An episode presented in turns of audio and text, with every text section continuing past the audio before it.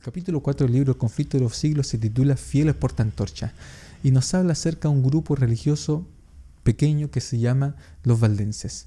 Y los valdenses se dedicaban a estudiar las escrituras tanto del Antiguo como del Nuevo Testamento y desde pequeños memorizaban grandes porciones de ambos testamentos. De esta manera, ellos también copiaban a mano por la noche las escrituras y actuaban como comerciantes en las ciudades para poder ofrecer sus joyas, pero tenían una joya más preciosa que eran las, las porciones de la palabra de Dios. De esa manera, el NJ nos dice que eran recibidos como comerciantes donde hubiesen sido rechazados como misioneros. De esa manera ellos entregaron quizás la mejor estrategia para poder dejar la palabra de Dios en, los hogares y en posesión de las personas a través de la venta. Es por eso que el colportaje se inicia desde los valdenses. Colportaje significa colgar de cuello y es lo que hacían los valdenses. De esa manera colgaban porciones de las escrituras entre medio de sus ropas. Su ropa estaba confeccionada de tal manera que ocultaban los rollos y la ofrecían a las personas. Constantemente los valdenses fueron perseguidos, pero fueron valientes, aunque los aunque los buscaban para poder aniquilarlos, para poder eliminarlos, muchos nunca volvieron a sus hogares, muchos fueron quemados, otros fueron torturados, otros, cierto, fueron masacrados, multitudes de su pueblo fueron masacradas constantemente por este enemigo del pueblo de Dios que nosotros hemos estado estudiando. Y en el tiempo del fin, toda esta persecución que se dio en la Edad Media se va a volver a repetir. Es por eso que nosotros tenemos que estar preparados para aquel momento y lo hacemos estudiando cómo acontecerán los eventos finales en la palabra de Dios. Acompáñenme en este estudio.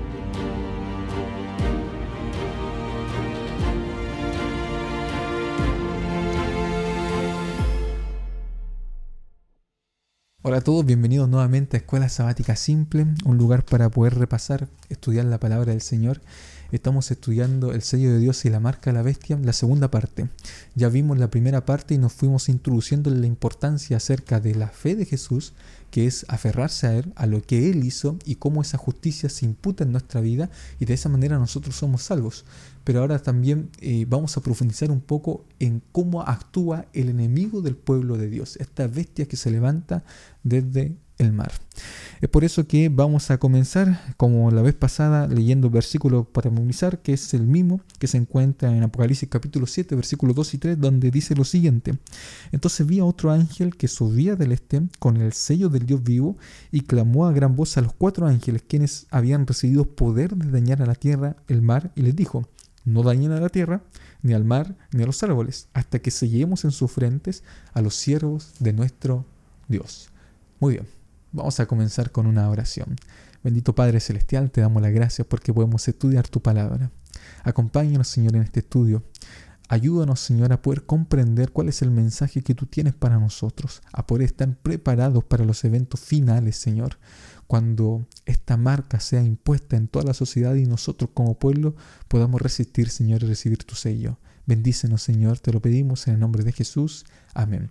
Tenemos que estar preparados para los eventos finales, porque el enemigo va a actuar. Como actuó en el pasado, va a actuar también ahora, al final de los tiempos, cuando Cristo está a las puertas de venir nuevamente a este mundo a buscar a cada uno de nosotros. Entonces, nosotros vamos a ver acá y vamos a repasar el tiempo en el cual actuó el papado ya como una fuerza opositora del verdadero pueblo de Dios o del remanente de Dios. Y Apocalipsis capítulo 13, versículo 5, 12, 6, 12, 14 y Daniel 7, 25 nos hablan del mismo evento. Nos hablan de 1260 días proféticos, 42 meses o tiempo, tiempos y la mitad de un tiempo. Dice Daniel 7:25, y hablará palabras contra el Altísimo, y a los santos del Altísimo quebrantará y pensará en cambiar los tiempos y la ley, y serán entregados en su mano hasta tiempo, tiempos y la mitad de un tiempo. Es decir, va a actuar eh, para poder perseguirnos, dice acá, porque va a va a quebrantar los santos del Altísimo, también cierto va a hablar palabras contra el Altísimo, es decir, va a hablar blasfemias, también pensará en cambiar los tiempos y la ley y seremos entregados en sus manos, es decir, el pueblo de Dios por este periodo de tiempo. También la bestia nos dice que va a actuar por 42 meses y a la par también nos dice que el pueblo de Dios, la mujer huye al desierto donde tiene un lugar preparado por Dios, porque allí la sustenten por 1260 días. Entonces, la lección de escuela sabática nos decía que estos 1260 días son días proféticos, es decir, son 1260 años en los cuales tuvo poder el papado para poder actuar en contra del pueblo de Dios y realmente actuó poderosamente en contra de su pueblo. Un día equivale a un año en la profecía, según nos dice en números 14:34, también Ezequiel capítulo 6 versículo 4 nos dan cierto un día que equivale a un año y eso es muy importante. Pero la Biblia también nos habla de tiempos y esto es muy importante, tiempos. ¿Cómo nosotros sabemos que un tiempo equivale a un año? Bueno, porque el mismo libro de Daniel, donde se presenta por primera vez estos tiempos, tiempo y la mitad de un tiempo, en Daniel 7:25, eh, nos habla acerca de la locura de Nabucodonosor en el capítulo 4 del libro de Daniel. Cuando uno repasa la locura de Nabucodonosor, nos habla que Nabucodonosor tuvo un sueño donde él era un árbol frondoso, pero llegó un vigilante de Dios, un ángel, y dijo una voz desde el cielo, corten el árbol. Y se refería a él.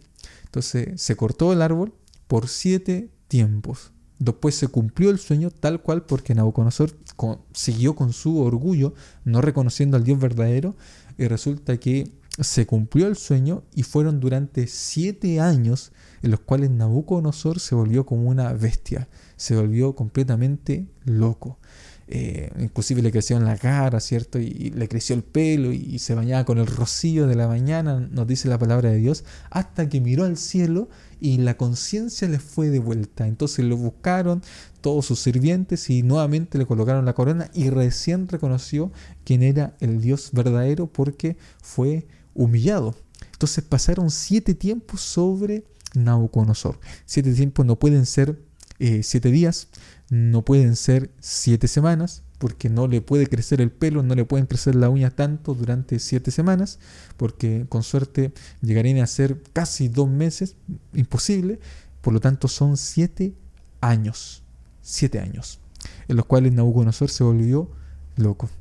Eh, entonces, en la misma escritura, es decir, en el mismo libro de Daniel, se nos dice que un tiempo equivale a un año.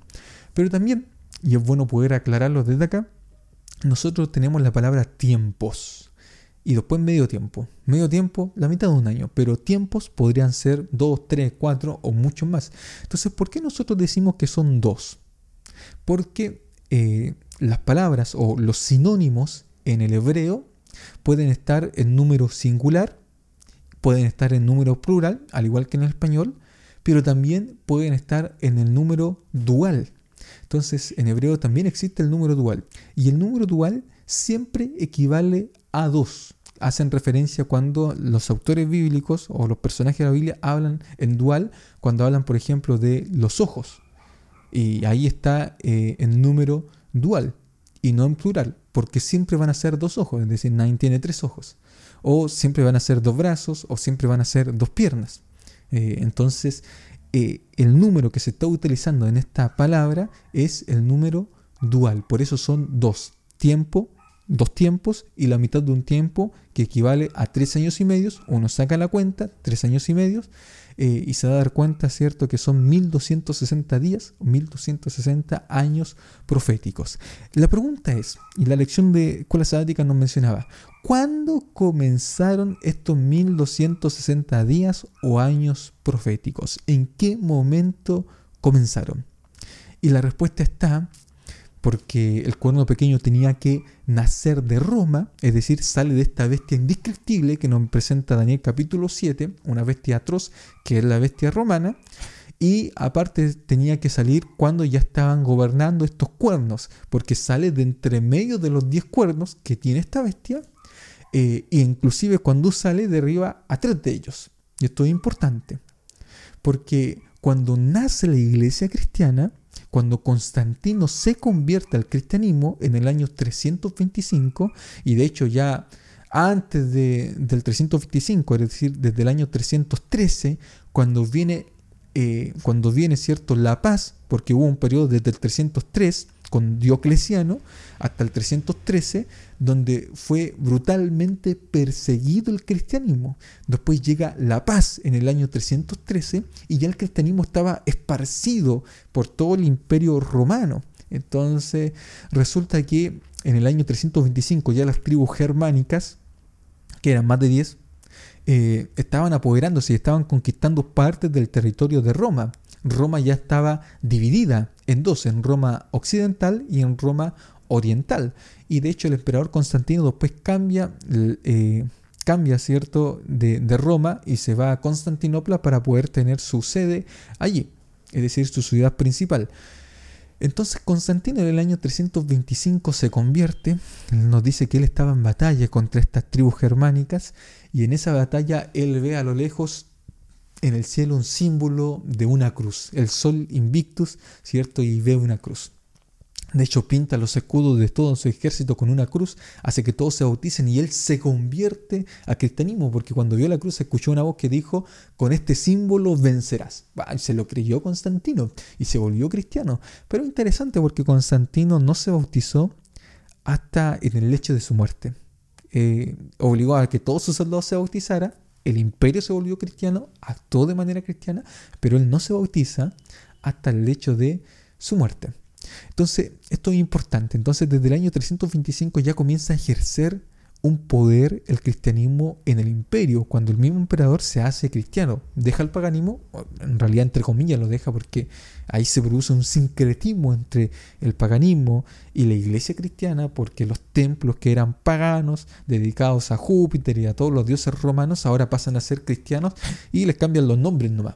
¿no? La, uno que donde decía Zeus le ponen San Pedro. Entonces eh, se inició cierto este sincretismo en, el cristianismo. Entonces el cristianismo pasa a ser por primera vez en la historia la iglesia oficial. Cuando Roma de Occidente cae en el año 476, queda vacío el poder político, el poder eh, el poder jurídico, ¿cierto?, de, Roma Occidental, y por lo tanto allí hay que llenar ese poder. Entonces, más adelante, en el año 533, eh, el emperador Justiniano da un decreto para que quien llene el vacío de poder en Roma sea el Papa, es decir, sea el encargado de la Iglesia Católica Apostólica Romana. Pero esto no se va a cumplir sino hasta el año 538, cuando la última tribu bárbara no es eliminada por completo, sino pero se retira del territorio de Roma, es decir, deja de asediar Roma, que, es, que son los ostrogodos. Antes ya habían caído los cérulos, eh, habían caído los vándalos también, eh, y también ahora cayó entonces los ostrogodos, que eran las únicas tres tribus, según dicen los historiadores, que eran arrianas. Eh, ¿Qué quiere decir arrianas? Es decir, que no, no creían que Jesús era Dios y tampoco creían que el Espíritu Santo era Dios, sino como una fuerza activa. Hasta el día de hoy hay, existen denominaciones que son arrianas, que no creen que Jesús es Dios y tampoco creen que el Espíritu Santo es Dios y una persona, sino que creen que es como un poder. Entonces, caen los ostrogodos como la última tribu eh, hereje de aquel tiempo y por lo tanto ahora quien llena este vacío es el Papa. Y a partir del año 538, entonces comienza a gobernar el papado, ya, ya, no solamente con el poder religioso, sino también ahora con el poder de la otra espada, que es el poder civil, el poder político. Y se une entonces la religión con el Estado, y cuando la religión se une con el Estado, sucede lo peor, es decir, pura catástrofe cuando la iglesia está unida con el Estado, persecución contra la herejía. Entonces, desde aquel tiempo comienza una persecución contra todo tipo de herejía, porque ya está establecida la, la religión oficial. Esto va a durar con fuerza, porque eh, el cristianismo hizo muchas cosas atroces. Entonces, nosotros ya cuando avanzamos para el año 1000, eh, cuando estamos viendo, ¿cierto?, en la época de las cruzadas, nosotros vemos que las cruzadas fueron guerras atroces, fueron las guerras santas, donde se eliminó, se ejecutó, se pulverizó, ¿cierto?, se eliminó a mujeres, niños, a hombres, a todos, no se dejó a nadie con vida eh, de aquellos que eran musulmanes. El cristianismo, ¿cierto?, arrasó. Por eso hay un conflicto grande entre los musulmanes y también el cristianismo, porque es una cosa histórica. Y, el cristianismo realmente arrasó con, con los musulmanes en las cruzadas. Ahora, no solamente eso, sino que también persiguió la herejía. Ya hablamos acerca de los valdenses, hasta que llega la reforma protestante en el siglo XVI y se produce este gran cisma dentro de la iglesia, que a todo esto políticamente hablando ya existía un cisma, es decir, desde el año 1000 ya Roma se dividió en Roma, en la iglesia de Roma oriental y la iglesia de Roma occidental. Siempre hubieron ciertas divisiones y una época donde la sede papal se traslada de Roma y se va a Aviñón. Eh, en Francia. Entonces acá tenemos una lucha entre la sede papal de Aviñón y la sede papal de Francia, porque tenemos dos papas, después se nombra un tercero, tenemos tres papas peleando o disputando el poder al mismo tiempo y excomulgándose al mismo tiempo. Es decir, lo que hicieron fue tremendo eh, en la Iglesia Católica. Pero el poder se va a ejercer por 1260 años. Entonces, si comienza en el año 538, va a gobernar hasta el año 1790 cuando definitivamente cae el poder de la Iglesia Católica Apostólica Romana. Ya para el año 1789 se produce la Revolución Francesa, donde por primera vez en la historia un Estado, una nación, se declara atea. Esto es algo novedoso porque nunca antes alguien se había declarado, una nación se había declarado atea. O sea, existían personas que ya veníamos en la época del iluminismo, de la razón, qué sé yo, eh, pero antiguamente ninguna nación, nadie, hubiese imaginado que no existía Dios. O sea, Dios estaba presente en el arte, en todas las cosas, siempre estaba allí. Eh, por eso el arte y toda la cultura está unida al cristianismo en esta parte occidental, porque Dios lo permea todo. Eh, pero que una nación se declarara atea fue algo tremendo en aquel tiempo y, realmente fue atroz porque intentaron arrasar con todo, porque la religión realmente habían traído todo este oprobio, eh, era el enemigo de la libertad, el enemigo de la democracia, porque ahí con la Revolución Francesa se trata de instaurar eh, una democracia directa a, a, la griega. Entonces, pero no resultó, fue todo un caos, fue, fue todo terrible. Entonces, lo que ocurre es que ya cuando la cosa se ordena un poquito más con el emperador Napoleón, Napoleón manda al general Berthier a tomar preso en 1798 al Papa Pío VI y definitivamente se elimina ese vestigio religioso y por lo tanto deja eh, Francia, le da una herida mortal al papado, tal cual como lo declara Apocalipsis capítulo 13, donde la bestia recibe una herida como de muerte y sacaban los poderes de, la iglesia. Pero no significa que deje de tener, deje de tener eh, autoridad sobre otras naciones. Entonces, nosotros tenemos que recordar, recordar que, que el papado, ¿cierto?, siempre ejerció presión entre los pueblos que conquistó. Entonces, aún, aún después de esto, siguió teniendo algo de poder, siguió viviendo esta, esta iglesia, pero con el tiempo después se le quitan entonces sus hectáreas, se le quita su territorio en Roma, y no va a ser hasta el año 1926, 25, eh, donde, eh, donde nuevamente se le devuelven los estados papales, son 44 hectáreas, eh, Benito Mussolini, fascista, eh, hace un trato con el Papa y se le devuelve el Estado Vaticano y el Vaticano como que comienza a surgir nuevamente porque ahora tiene cierto su propio Estado y comienza nuevamente a ejercer diplomacia en todos los países de las Naciones Unidas y en todo el mundo. Entonces, pero siempre el Papa ejerció un poder, eh, ejerció una, una presión coactiva. Entonces nosotros la tenemos acá. Y de hecho es descrita el papado es descrito como la gran apostasía en 2 Tesalonicenses, y acá nos vamos al otro día, eh, capítulo 2, versículos 3 y 4 nos dice lo siguiente, nadie os engañe en ninguna manera, porque no vendrá sin que antes venga la apostasía y se manifieste el hombre de pecado, el hijo de perdición, el cual se opone y se levanta contra todo lo que se llama Dios o es objeto de culto, tanto que se sienta en el templo de Dios como Dios, haciéndose pasar por Dios siempre el papado fue el representante de Dios aquí en la tierra. Era Dios en la tierra. Y de hecho la Iglesia Católica sigue diciendo que fuera de la Iglesia no hay salvación. Y esto es importante porque la única salvación es o viene de, Cristo, no viene de la iglesia, no viene de los hombres, sino de Cristo Jesús. Según de Tesalonicenses 2, 9 al 12 dice, Inico cuyo advenimiento es por obra de Satanás con gran poder y señales y prodigios mentirosos y con todo engaño de iniquidad para los que se pierdan, por cuanto no recibieron el amor de la verdad para ser salvos. Por esto Dios les envía un poder engañoso para que crean la mentira. Es una obra de Satanás. Por eso nosotros vemos en Apocalipsis capítulo 13 que el dragón se para en el mar y cuando está en el mar entonces comienza a invocar a esta bestia que sube del mar. Eh, es el dragón, es, es, el dragón quien la invoca. Por eso nosotros leemos acá en 2 de que dice que su advenimiento, es decir, del papado, de esta bestia, es por obra de Satanás, porque es Satanás quien se para frente al mar y comienza a invocar a la bestia para que pueda actuar por tres años y medio, 1260 días, y persiga al pueblo de Dios. Y después nosotros vemos a otra bestia que surge, que es la bestia que sube de la tierra. Entonces tenemos que tener ojo con, la bestia de la tierra. ¿Y por qué tenemos que tener ojo con la bestia de la, de la tierra?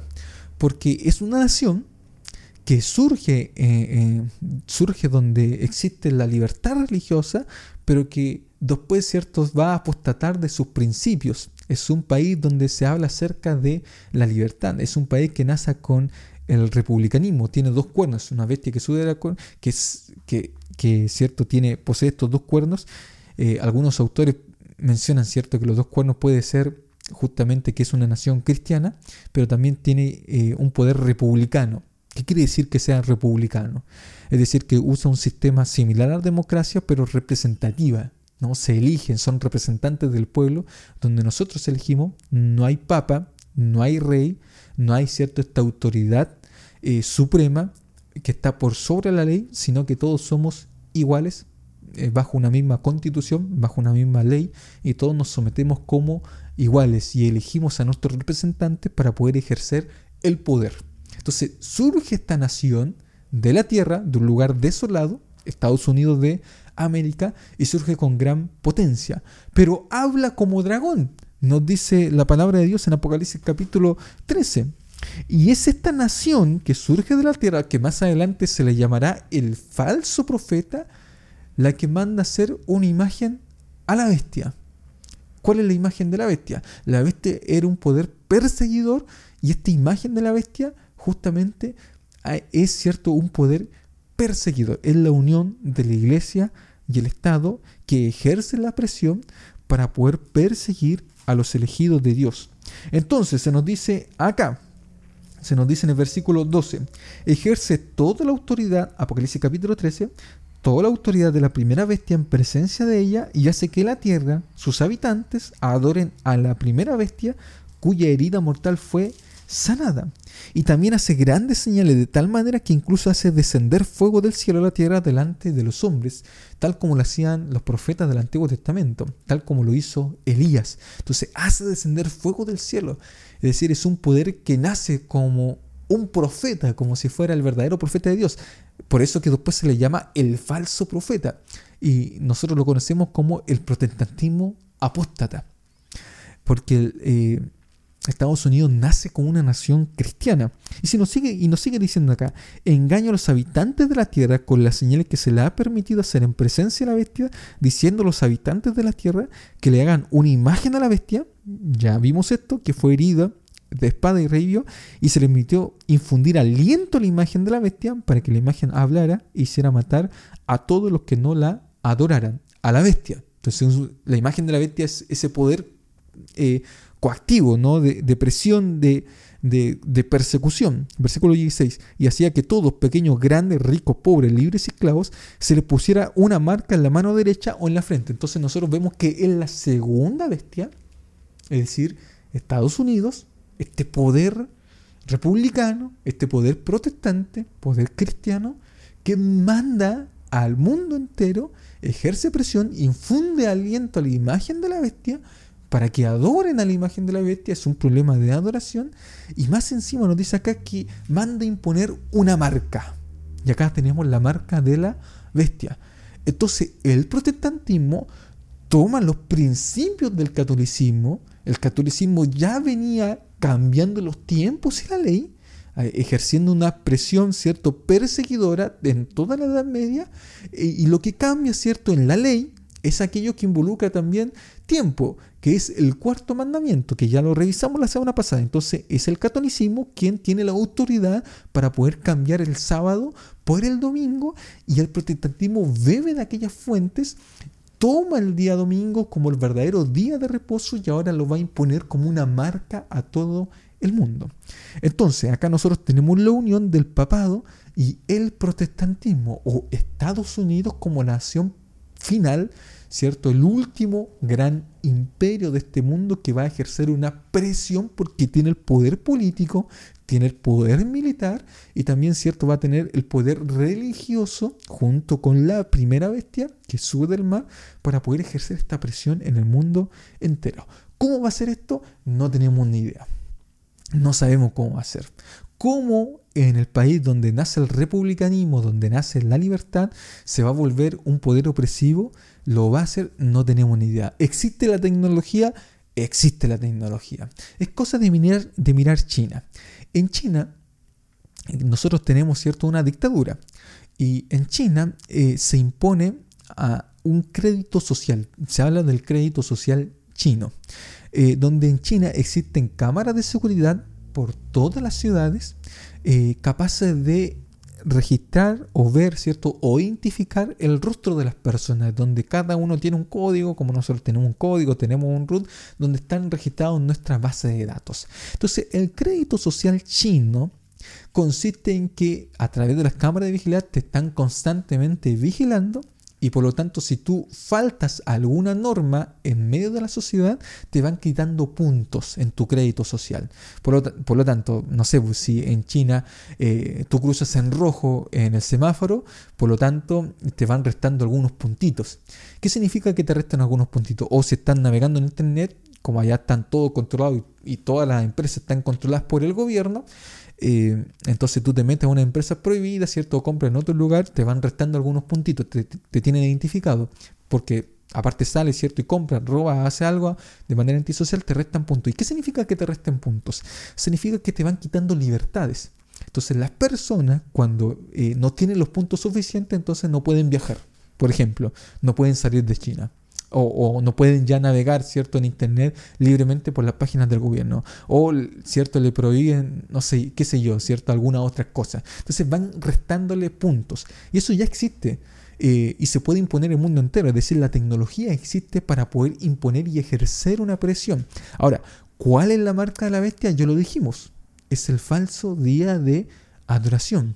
¿Dónde se impone la marca? Se impone en la frente o en la mano la frente que involucra eh, la decisión, la capacidad, ¿cierto?, de pensar, la conciencia, y la mano que involucra también acción.